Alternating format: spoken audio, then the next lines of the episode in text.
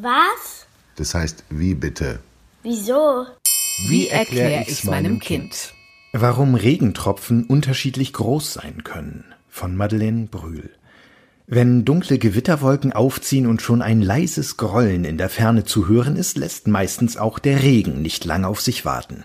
Manchmal landet sogar einer der dicken Tropfen auf der Nasenspitze.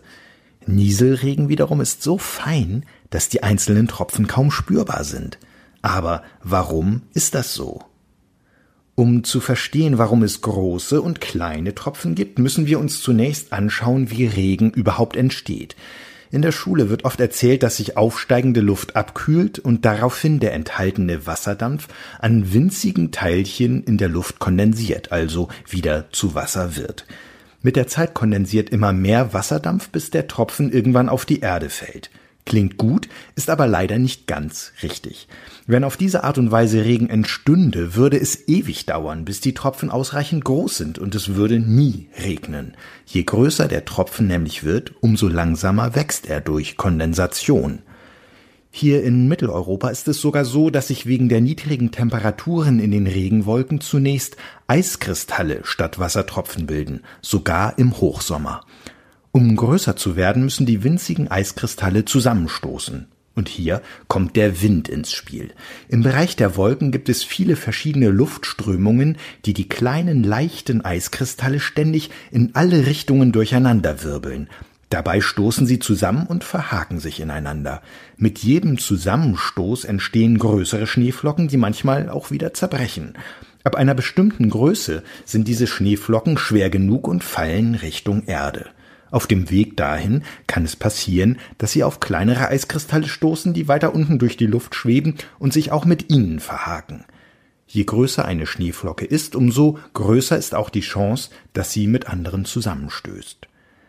Auf dem Weg zum Boden wird es immer wärmer, bis die Schneeflocke einen Bereich mit Temperaturen um 0 Grad Celsius erreicht und sich langsam in einen Regentropfen verwandelt. Diese Zone nennt man Schmelzzone. Ähnlich wie Pappschnee auf der Erde kleben diese halbgeschmolzenen Schneeflocken besonders gut zusammen, so dass sich bei Zusammenstößen besonders große, matschige Tropfen bilden können. Je mehr Wasser ein solcher Schneematsch-Tropfen enthält, umso schneller fällt er.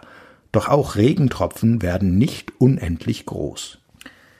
Sie fallen so schnell, dass die Tropfen von der Luft, durch die sie fallen, wie von einem Fahrtwind plattgedrückt werden. Für Regentropfen, die größer als fünf Millimeter sind, ist dieser Gegenwind so stark, dass er den Tropfen zu einer kleinen Blase aufbläht, bis sie zerplatzt.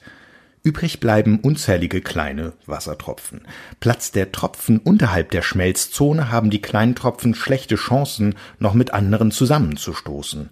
Bei hohen Lufttemperaturen kann es sogar vorkommen, dass die Tröpfchen auf ihrem Weg zur Erde verdunsten und nie den Boden erreichen.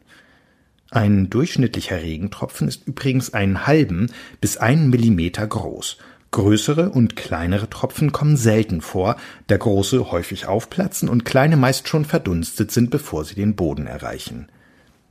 Bei Nieselregen hängen die Wolken sehr weit unten. Turbulenzen, die die Wassertropfen gegeneinander schubsen, gibt es nur sehr wenige.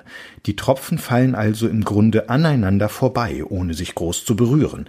Deswegen sagen manche Menschen auch, es regnet Bindfäden, weil die Tropfen herunterfallen wie am Schnürchen. Ganz anders sieht es bei Gewittergüssen aus. Hier herrscht kräftiger Aufwind in den Wolken, der die Tropfen und Eispartikel immer wieder durcheinander wirbelt. Die größten Regentropfen schaffen es als erste, dem Wind zu entkommen und auf den Boden zu fallen.